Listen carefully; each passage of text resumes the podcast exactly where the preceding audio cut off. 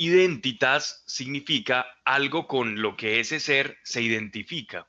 Entonces, en sí la palabra identidad trae consigo una especie de contradicción, porque lo mismo que me hace a mí ser independiente y diferente, también lo comparto en común con todos. Para poner un ejemplo y no ponerme muy filosófico, porque de este tema hablaban Aristóteles y Platón sobre la identidad del ser, uno más, más enfocado hacia los sentidos y otro hacia el mundo ideal y, abstracto, es, es ver la contradicción, algo así como cuando a ti te dicen, oye, una madre le dice a, a, los niños, a los hijos, oye, tú eres el más especial del mundo, una mamá con tres hijos. Pero al otro hijo, al menor, también le dice, oye, tú eres el más especial del mundo.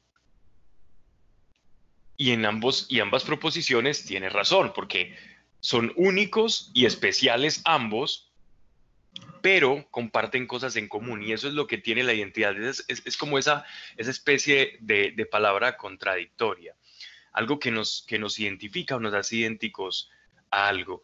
Entonces, para nosotros reconocer en, nuestro caminar con Dios cuál debe ser nuestra identidad, es como si nos miráramos a un espejo y detrás del espejo viésemos a qué nos estamos identificando. Cuando tú te miras al espejo, ¿qué es lo que estás viendo? Estás viendo la personalidad que formó, la educación que recibiste, la familia, la cultura, si naciste en una familia de un corte más liberal, otra de un corte más conservadora. ¿Qué, es lo que miras? ¿Cómo te defines a ti mismo? Como todo ese conjunto de experiencias que, que van amoldando lo que termina desarrollándose como el carácter. ¿O ves algo más? Y ese ver algo más es lo que en nuestro encuentro con Dios vamos descubriendo. Porque poco a poco, en la medida en que nos vamos acercando a Dios, como decía ahorita Natalia, de una manera sencilla, empezamos a ver cierta contradicción en nuestra vida. Y es que cuando más vas pasando tiempo con Dios, vas aprendiendo de Él, vas teniendo esa comunión en medio de, esta sencillez de relacionarnos con el día a día, te vas a dar cuenta que las personas, cuando se miran al espejo, no están viendo esa identidad de Dios o de Cristo reflejada en ellas. Y se va a producir una contradicción. Y esto nos va a pasar a nosotros cuando comenzamos en el camino espiritual porque empezamos a entrar en contradicción. Y es precisamente nuestra identidad la que entra en contradicción con la identidad del común. La identidad o lo que define a una persona que no tiene ese contacto o ese encuentro con Dios, aunque su alma lo anhela y lo busca, está identificada con lo que el mundo o el medio le ofrezca. Entonces a nosotros nos van vendiendo a través de, de nuestro desarrollo y nuestro crecimiento en la vida, te van ofreciendo diferentes arquetipos o patrones para que tú te identifiques. Entonces, mi sueño es ser un profesional exitoso, tener una, familia muy bella, un golden retriever en una casa de campo, sacudiéndose el, agua del, lago donde se acaba de bañar y todos riéndose. Y ese es, ese es el arquetipo que yo tengo de felicidad. Y esa es la identidad que yo quiero reflejar. O la identidad que yo quiero reflejar es la de alguien exitoso que escala en lo profesional, o la identidad o lo que me define a mí, lo que define mi realización es, es tener unos buenos hijos, una pareja, un matrimonio estable. Y todo esto está bien, pero esto es lo que el mundo te ofrece para que te identifiques, para que tú desees y anheles parecerte a. Ahora está muy de boga todo este tema de los influencers. Y empiezan a vender estereotipos o ideales de identidad. y muchas personas van forjando a través de esta influencia su identidad para parecerse a. Pero y entonces cuando nosotros tenemos ese encuentro con Dios, ¿qué es lo que comienza a ocurrir?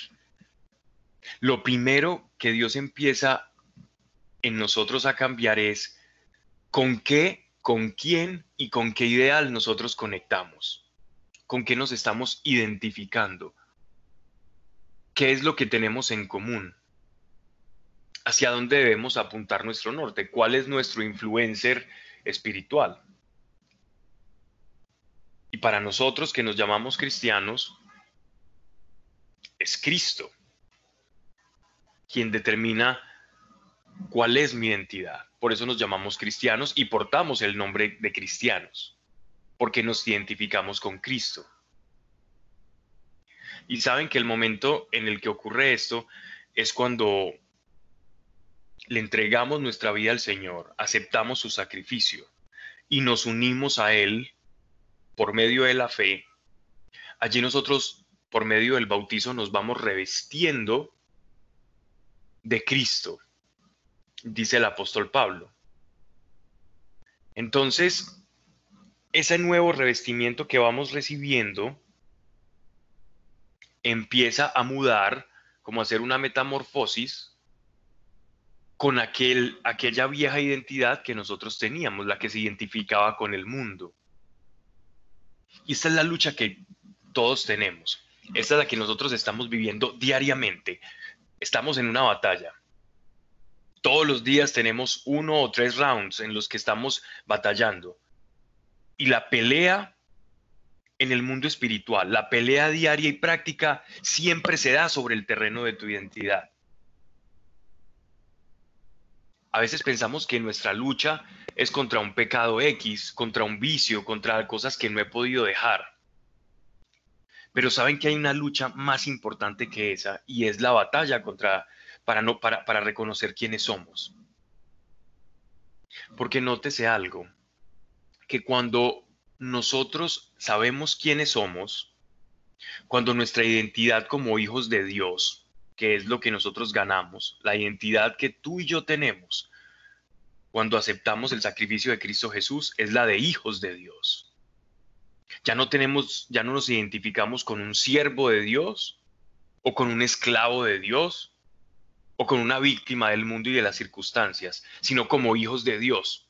E y con esa identidad es que yo abordo la relación con Dios y por eso la relación con Dios ahora no se basa sobre el temor, sino sobre el amor, sino sobre la fraternidad que tenemos y la filiación con el Señor, con nuestro Padre.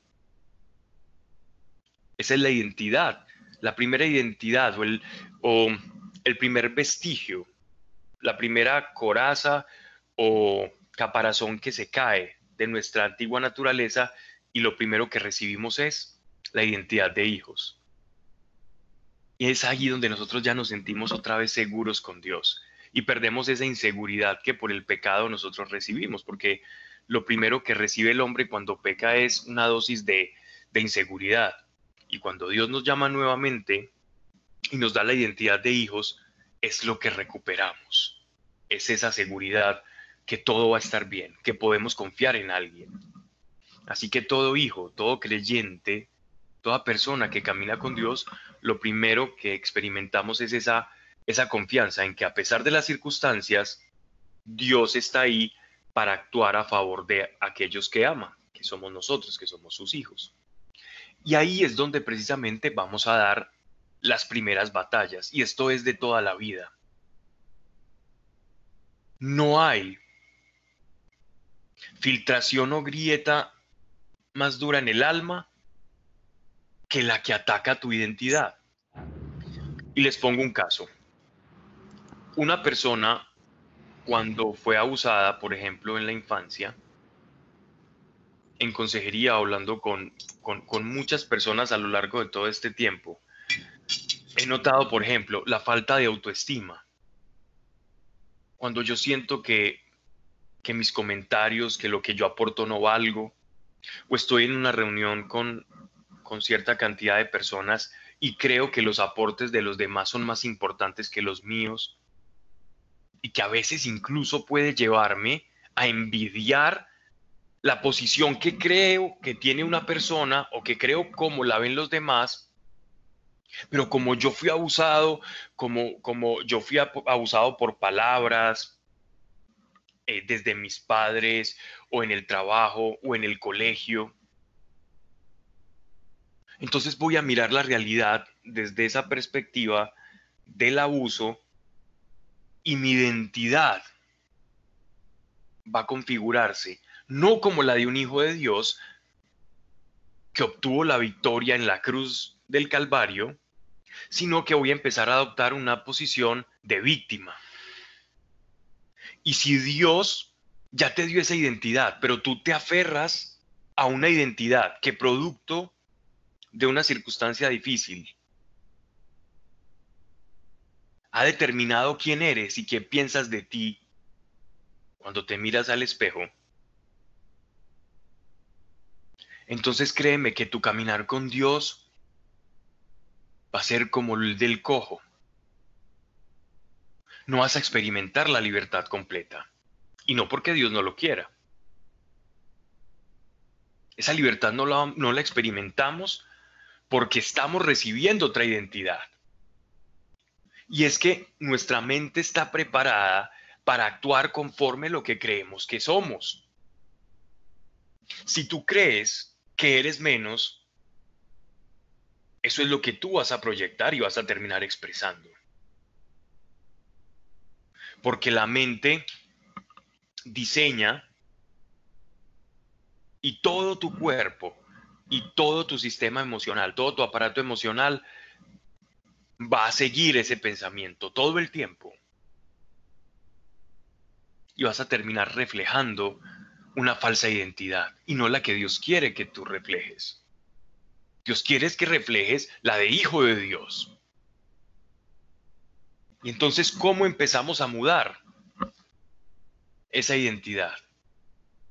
Es indispensable que conozcamos qué es lo que Dios dice de nosotros, cuál es la identidad que Él nos ha dado es muy importante que tengamos esto en cuenta. Voy a, voy a usar un, un texto de la segunda carta del apóstol Pablo a los Corintios, capítulo 5, verso 17, y dice de la siguiente manera, si hemos sido revestidos de Cristo y estamos en Cristo, o sea, estamos identificados con Cristo, esto es nuestra identidad, la identidad del cristiano es Cristo, es revestirnos de Él, entonces nosotros ya tenemos un estatus diferente.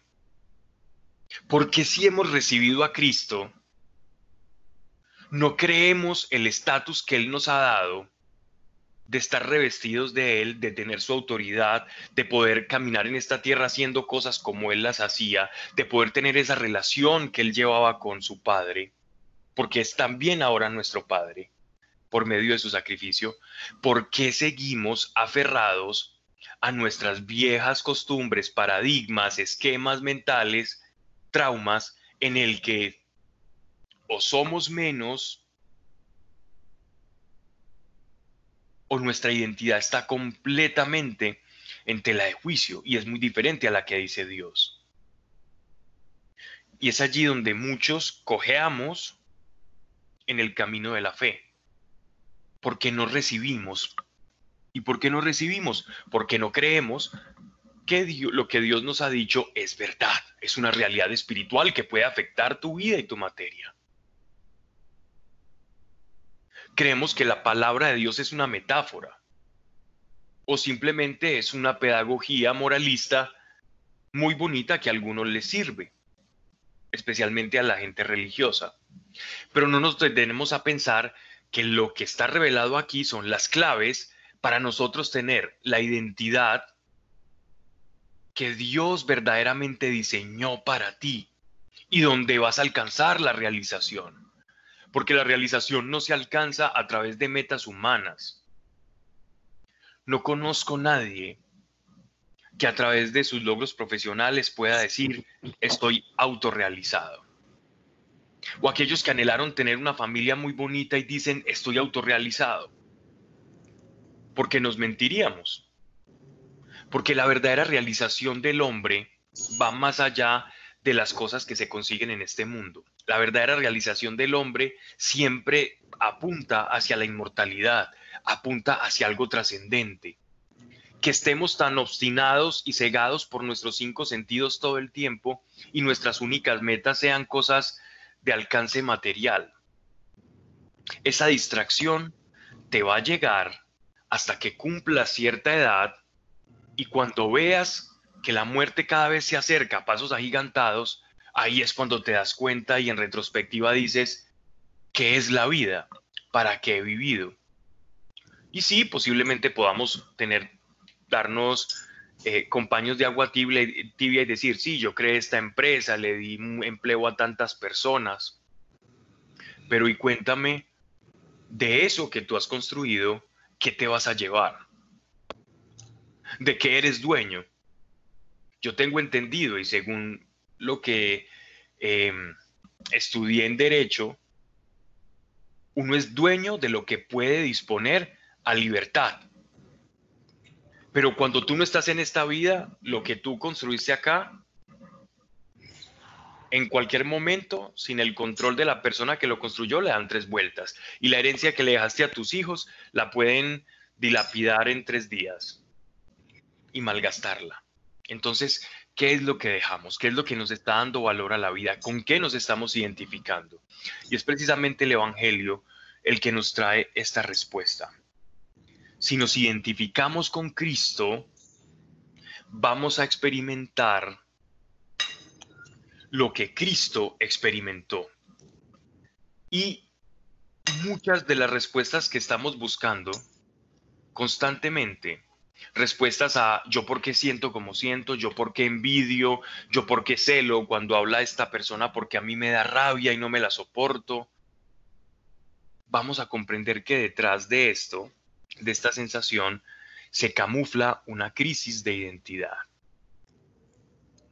Y generalmente me estoy identificando con una parte que no está bien, que fue producto generalmente de algo que aprendí mal. Y saben, la identidad que Dios nos da no es la identidad que nos da el mundo. Dios nos ofrece su propia naturaleza para que nos identifiquemos con Él. Así que nuestra verdadera identidad es la naturaleza de Dios, es llenarnos de su naturaleza. Todo creyente lo que hace en este caminar por esta vida es llenarse de su naturaleza y amoldar esa vieja identidad, o llamémosle vieja naturaleza, amoldada y parecida a Cristo. De tal manera que cuando a ti te vean cómo hablas, cómo vives, lo que tú haces. No tienes que cambiar ni de profesión, no tienes que caminar más lento, no tienes que andar con una Biblia debajo del, del brazo, con 30 camándulas, no se trata de eso. Pero allá afuera las personas van a reconocer que hay algo diferente en ti, te identifican con algo que no es lo común. Porque el mundo, la identidad que ofrece el mundo, no es la identidad que Dios nos da como sus hijos. Por eso entramos en esa contradicción. Pero saben algo, nosotros tenemos una tendencia obsesiva, compulsiva, a identificarnos con una cantidad de cosas.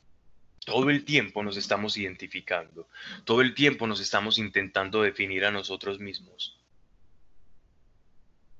Y yo creo que este es el momento para que detengamos toda esta actividad ociosa de estarnos definiendo y estarnos identificando con cosas. Saben que eh, los noticieros, la publicidad, conocen esa fragilidad tan humana de identificarnos con las cosas que si ven, por ejemplo, una, un comercial de, un papel higiénico con un perrito que no tiene nada que ver con el producto que se está vendiendo. O un refresco con, con una persona que canta reggaetón. No tiene absolutamente nada que ver. Pero están buscando que esa facultad o esa necesidad que tiene el hombre de recuperar esa identidad, el publicista sabe. Quizás no sabe el sentido espiritual de esto, pero sabe que psicológicamente nosotros los seres humanos nacemos con una necesidad de pertenecer a algo, de ser aceptados por un grupo, de identificarnos con algo, como si la herida que lleva al ser humano es una herida de identidad, una herida de que no sabemos quiénes somos. Y estamos buscando patrones allí afuera, arquetipos, ejemplos, para podernos amoldar. Y por eso somos fácilmente llevados de una moda a la otra. Por eso eh, los publicistas, el sector de la moda, conociendo esta fragilidad y esta necesidad humana, entonces se aprovechan de esto para hacer comercio. Y esto no está mal. Pero lo que sí está mal es no saber de dónde proviene. Y es que no proviene simplemente porque somos seres gregarios y nos juntamos y somos sociales, sino que proviene de una naturaleza que está buscando algo.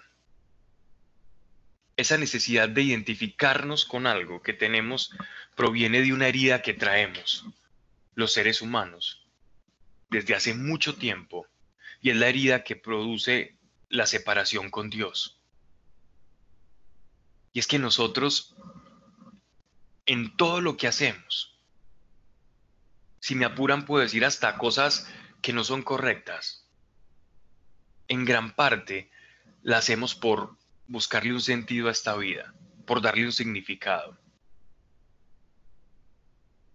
Por darme un significado a mi existencia y, y tener mi mente tranquila y decir, ah, mi vida tiene un sentido. Cuando yo estudio, yo trabajo, yo le estoy dando esa dosis a cuentagotas de significado que mi vida me está pidiendo. Que mi mente necesita. Pero detrás de esto se esconde una realidad espiritual y es la separación que el hombre tiene con Dios. Por eso el creyente puede usar modas, puede conocer las modas, puede gustarle una moda más que otra, de la moda, eh, de, la, de la vestimenta, de moda musical, en todo. Pero entendiendo que no es esta o aquella la que te define sino que lo que te define a ti es la nueva naturaleza que Dios ha puesto en ti. Y de esta forma vas a estar por encima de las circunstancias.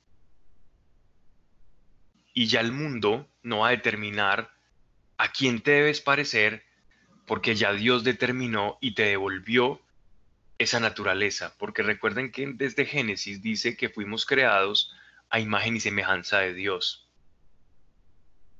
Y como poco a poco por el pecado, esa imagen y semejanza se ha ido distorsionando y nos vamos alejando más de, la imagen del Creador, de la semejanza del Creador. Entonces, cuando ya la semejanza está tan perdida y nos parecemos cada vez menos, empieza a surgir una necesidad en el alma de querer volver a ese patrón original es que en estos días estaba leyendo un texto de, biología y, eran como unos diálogos entre biólogos y genetistas y hablaban, por ejemplo, cómo, cómo el ADN siempre, antes que cambiar, lo que intenta es permanecer estable. Y cualquier patrón que se filtra o que cambia, cualquier tipo de gen mutante, cualquier mutación que se produzca, él intenta volver al estado original. La naturaleza siempre está intentando volver a ese patrón original, replicar el, parentesco al origen y nosotros en nuestra biología y en nuestra naturaleza tenemos esa misma inercia de querer replicar la naturaleza de aquel que nos creó. Y esto se traduce en un malestar existencial en todos nosotros y en una crisis de identidad. Y es precisamente el Evangelio el que te trae la respuesta y te dice, yo te voy a devolver la identidad por la cual te creé. Y es que tú eres hijo de Dios si recibes y crees por fe. Porque esa fue la manera en la que Dios nos devolvió la identidad. Imagínate que, que tú pierdes tu cédula y alguien te dice, ok, tú quieres recuperar tu cédula, entonces ven a esta dirección.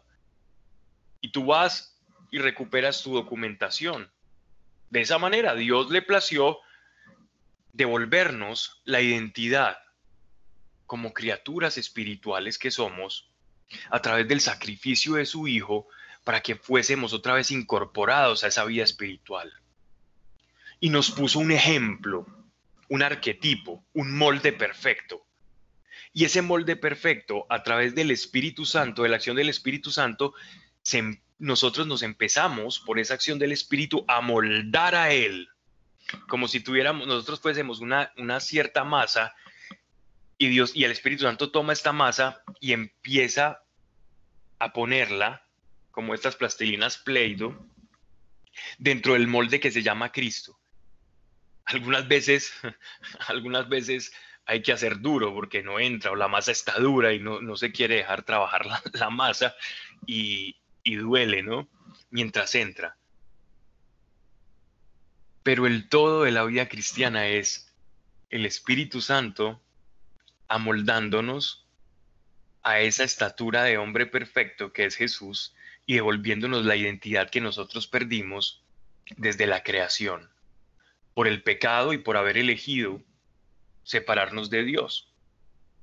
Pero si por un hombre entró el pecado, por otro hombre, que es nuestro Señor Jesucristo, entró la gracia. Si por una puerta cedimos y nos alejamos de Dios, por otra ingresamos y somos revestidos de Dios nuevamente. Ese es el plan que Dios tiene para cada uno de nosotros. Y en la medida en que cuando se te presenten situaciones, por ejemplo, em, de falta de autoestima, que creas que tú no vales, entonces, ¿a quién vas a escuchar? ¿A la identidad que formó el mundo en ti o a la nueva identidad que Dios te está dando, que te está diciendo, más que el oro vales tú, más preciado que todas las perlas. Hijo, amado, deseo que seas prosperado, así como prospera tu alma. Dios no, no está buscando tu caída. O también dice, tú eres profeta, profeta, sacerdote y rey. Y también dice y añade, y eres nueva criatura, y todas las cosas viejas pasaron y también dice, por si fuera poco, mientras adquieres esta nueva identidad, no vas a estar solo. Y yo te voy a enseñar a ir mudando, así como la serpiente muda la piel, las escamas.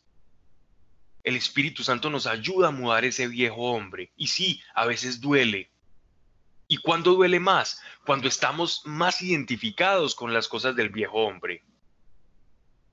Pero en la medida en que miramos hacia las promesas de Dios, nos asimos de ellas y creemos en ella, más fácil va a ser despojarnos de ese viejo hombre.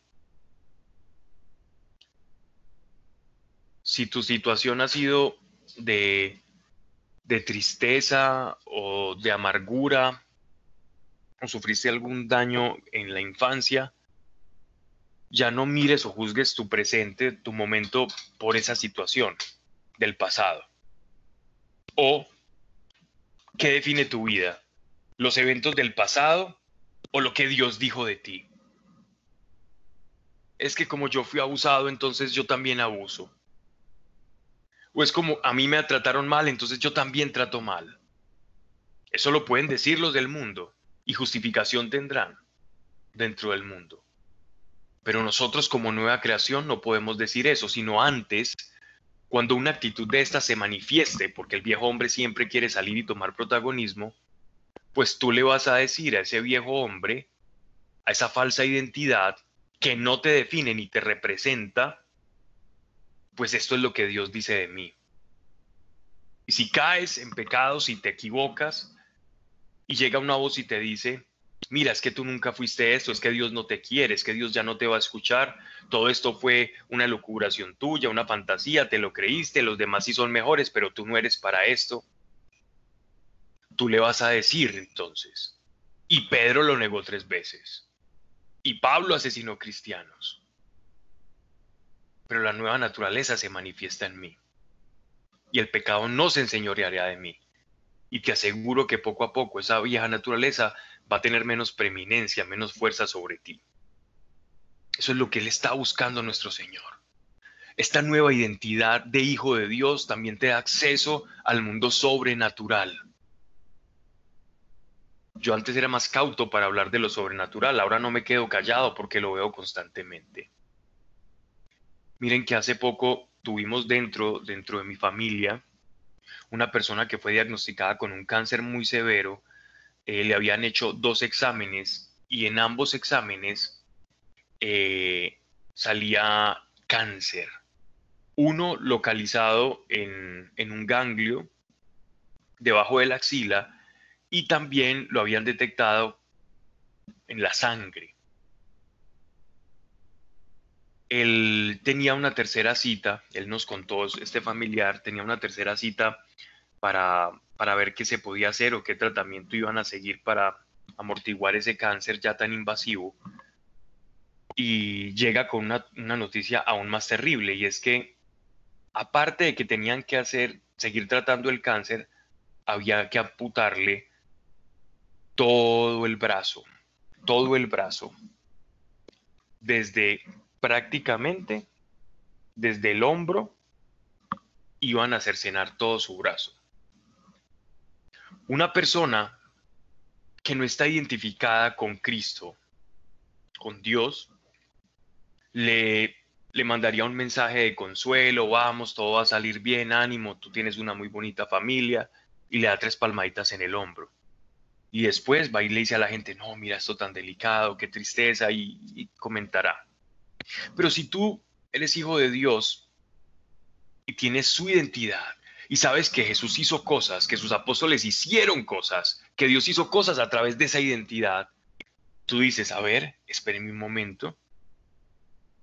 Mi identidad de hijo de Dios dice que Dios es sobrenatural y que lo puede sanar y que si lo quiere sanar, lo puede sanar.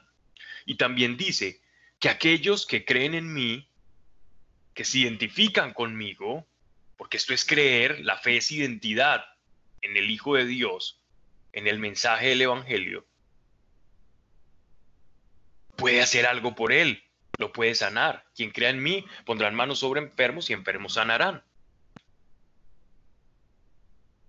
Pues afortunadamente no fui yo el único que pensó de la misma manera y acudimos y apelamos a la identidad de hijos de Dios y oramos por este familiar. Eso fue, eso fue el sábado pasado antepasado, me disculpo, una, oración larga donde, donde le expresábamos a Dios la gratitud por lo que sabíamos que podía hacer. Y lo más sorprendente es que él tenía el examen para ver cómo le iban a programar la amputación, seguido de otro examen, y le escribió un mensaje conmovedor a la familia donde nos está contando que la médica oncóloga que le está tratando está completamente sorprendida. No, no sabe qué pasó. Lo único que puede decir es, no hay ninguna célula cancerígena. Tenemos dos exámenes que nos dicen anteriores que tenías cáncer y ahora tenemos otros exámenes que nos dicen que hay una masa abajo de la axila pequeña, como un ganglio inflamado, pero no existe ningún atisbo de cáncer. Desapareció por completo. Y la sangre igual. Ya se podrían imaginar la felicidad que todos experimentamos y la gratitud con Dios, porque esta identidad nos da acceso a poder experimentar algo más, a tener esperanza en circunstancias donde la identidad que te vende el mundo no la tiene. Por eso la realización, sin una esperanza más trascendental, es una realización vacía. Es vacía. Dios quiere entregarnos la identidad de su Hijo y hacer que nos parezcamos más a Él. Ese es el propósito, ese es el propósito por el cual tú estás escuchando.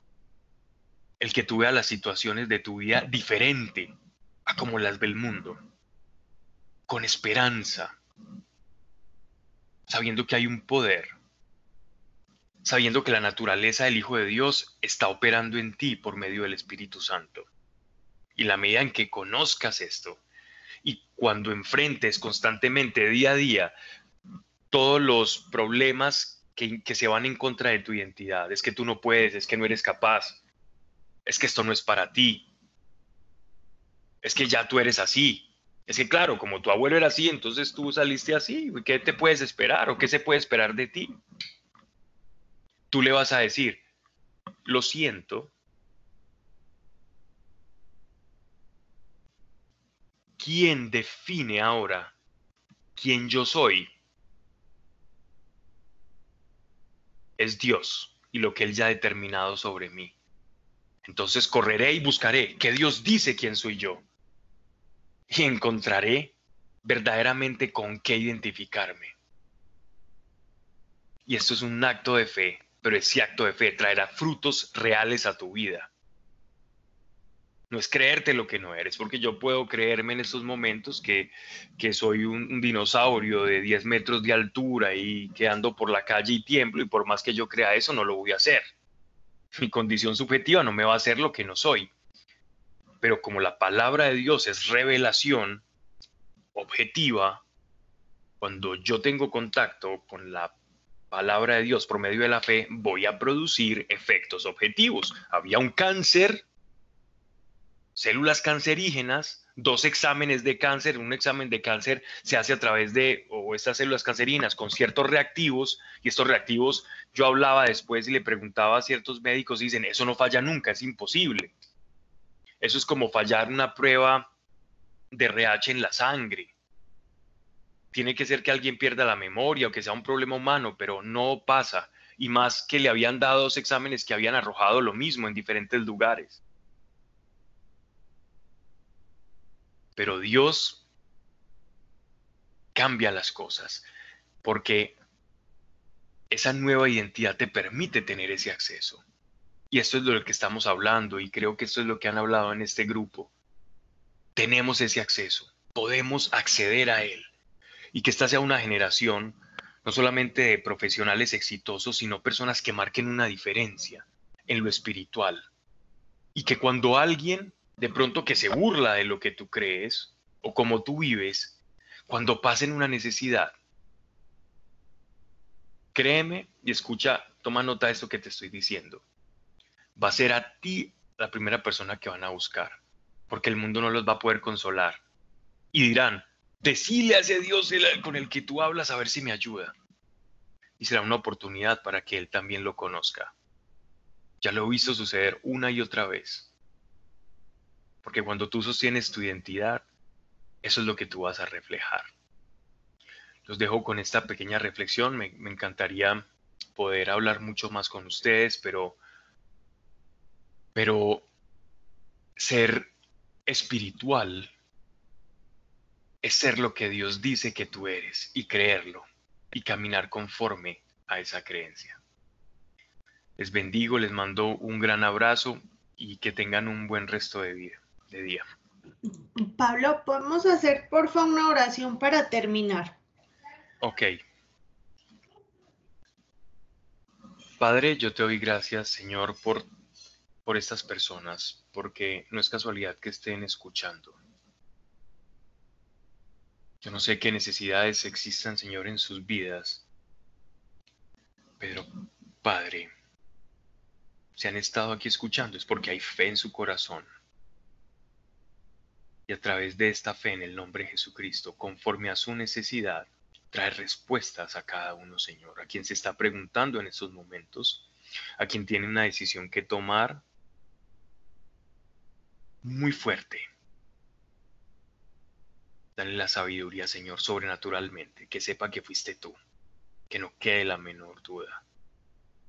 Señor, y quien esté pasando, Señor, necesidad también de encontrarte y encontrarle un sentido a su vida, Señor. Gracias, porque es lo primero que tú haces y lo haces con gusto. Y aquel que tiene esa necesidad y es satisfecha, ese pasa a ser una persona feliz y de los más. Y yo te doy gracias por cada persona y por sus corazones en el nombre de Jesucristo de Nazaret. Amén. Amén. Mil gracias. Eh, no sé si de pronto alguien tenga alguna pregunta también para, para terminar el espacio.